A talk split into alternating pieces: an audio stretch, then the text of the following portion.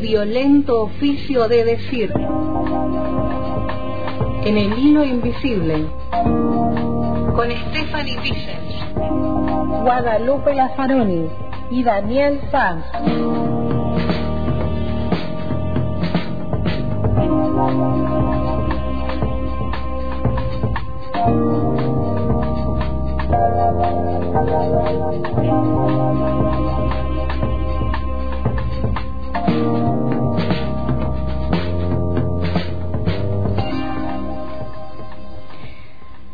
Y hoy eh, aquí tenemos visita en el estudio y está buenísimo volver a encontrarnos en este espacio, en este estudio Madres de Plaza de Mayo. Está Steffi Vicen. Bienvenida. Buenas tardes. He decidido regresar a la presencialidad para conocerte. Al Pelle es un viejo amigo, así que reencontrarme también con él y, con este espacio mm, de aire y, de audiencia de antena libre.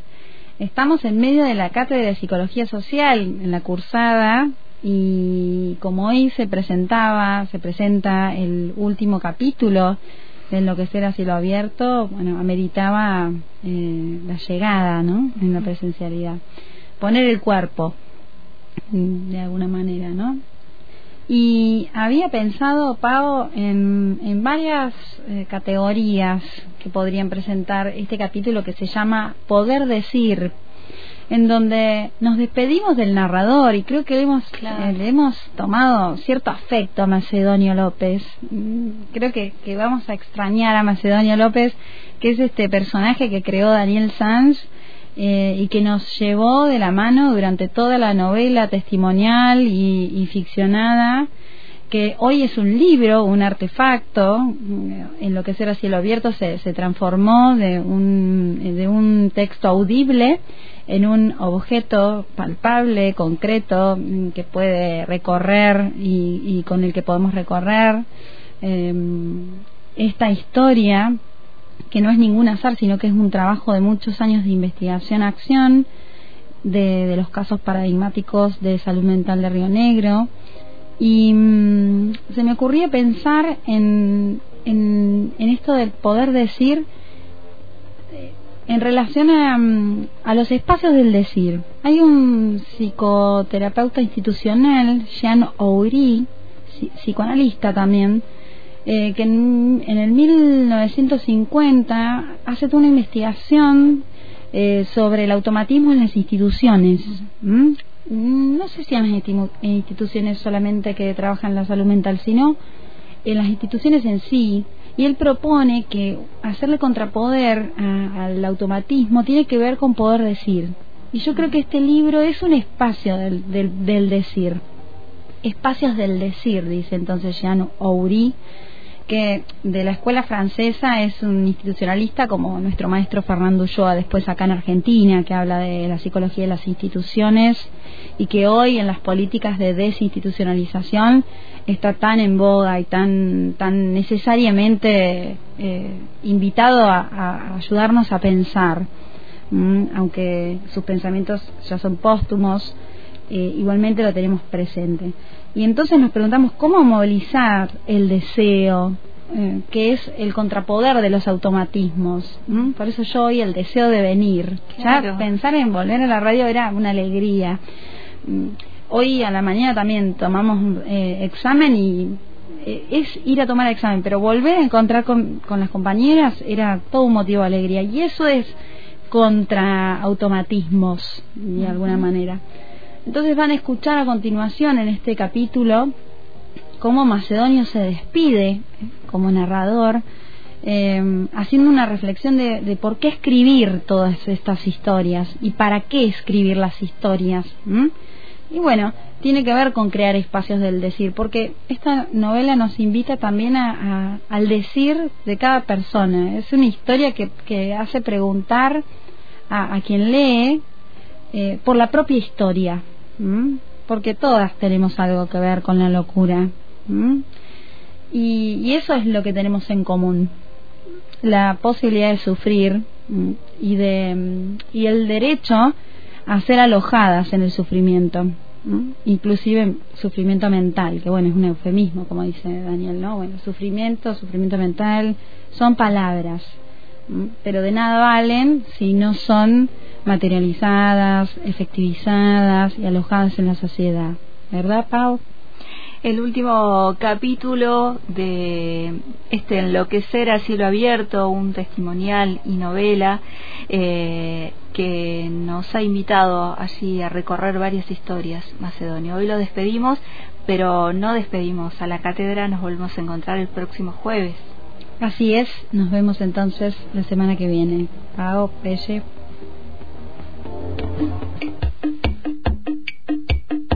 Macedonio López Enloquecer a cielo abierto. Testimonial y novela.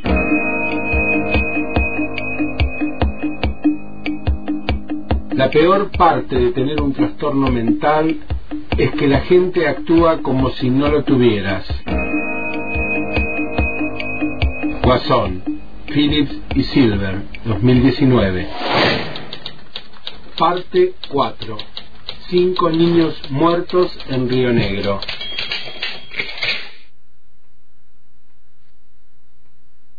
Capítulo 47. Poder decir.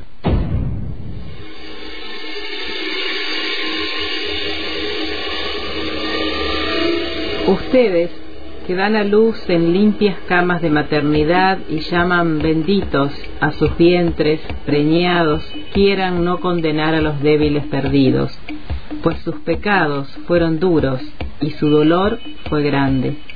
Por eso les ruego, se abstengan de juzgar, pues toda criatura necesita ayuda de todas las demás. Bertolt Brecht Poco después del amanecer, en uno de los primeros días de septiembre de 2019, decidí escribir esto que aquí termina. Habían pasado 15 años y 10 meses desde el juicio. Después del accidente, Dejé el trabajo de perito judicial y las drogas duras. Luego del divorcio, logramos componer con las tres hijas y los dos hijos que tuve con Alicia unos vínculos inimaginables, teniendo en cuenta el padre a la deriva que había sido durante sus infancias. Me asombró acompañar a adolescentes que no tuvieron ningún problema con los consumos de su generación salvo alguna borrachera o un mal viaje lisérgico, fue como si yo hubiera consumido toda la cocaína, el alcohol, el tabaco y los psicofármacos de lo que mis hijas e hijos nunca usaron. Me dediqué al cultivo de cannabis y de una variedad de hongos psicodélicos. El consumo programado de microdosis de THC vaporizado y de psilocibina remedió mi compulsión a las drogas y a esa mezcla de ansiedad y de tristeza que suele llamarse vagamente depresión. No volví a tomar un psicotrópico que no cultivara. Cuando me contacté con Macarena, la hija mayor de Mariana, ella vivía con su madre y con Camila en Fisque Menuco. Las hijas, que tenían 15 y 9 años cuando murieron sus hermanos, junto a Mariana, que había cambiado su nombre, eran en ese momento tres mujeres que convivían con las huellas de la tragedia. Como había dicho Macarena, debieron apoyarse entre ellas. El sistema judicial y la salud pública impusieron una indiferencia total sobre las víctimas, los mismos los vecinos de Río Viejo. Mario Gavino tuvo dos hijas con una nueva pareja, Macarena intentó contactarlo años después, pero él dejó en claro que no volvería a comunicarse con ella ni con Camila, la hija que había huido de la casa aquella madrugada. Cabino inició juicio contra el hospital por la muerte de sus cinco hijos. El tribunal provincial no dio lugar a la causa. Juan Gineme falleció en 2018 sin entender por qué habían muerto sus nietos.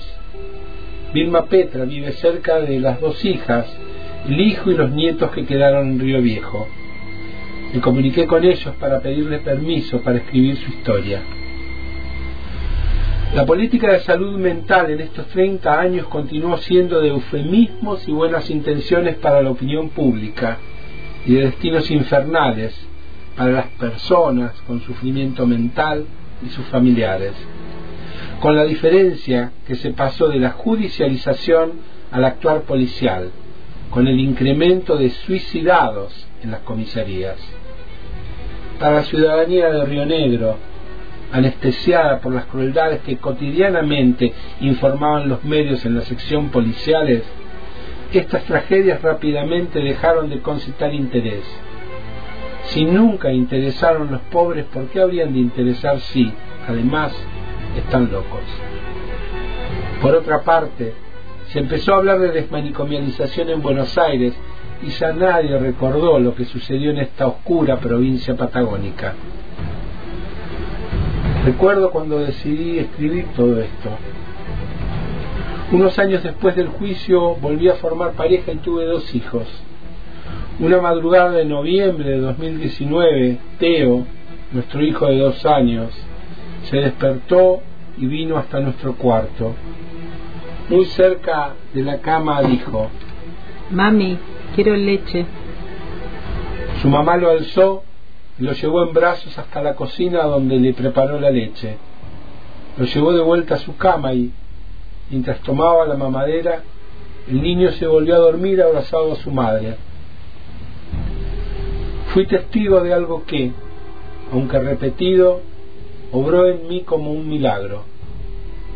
Cuando escuché a mi hijo, me senté en el borde de la cama e inmóvil, con los pies descalzos sobre el piso frío, en la oscuridad registré cada sonido, sentí los movimientos y el dulce aroma de la crianza. Aquella madrugada supe que si tenía la fortuna de vivir en este hogar, la tragedia que había terminado con la vida de los cinco niños debía ser contada, que tenía que ser yo quien la escribiera.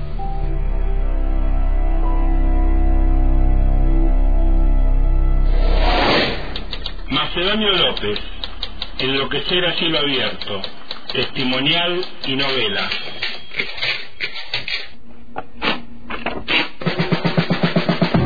El violento oficio de decir. En el hilo invisible. Con Stephanie Vicens, Guadalupe Lazaroni y Daniel Sanz.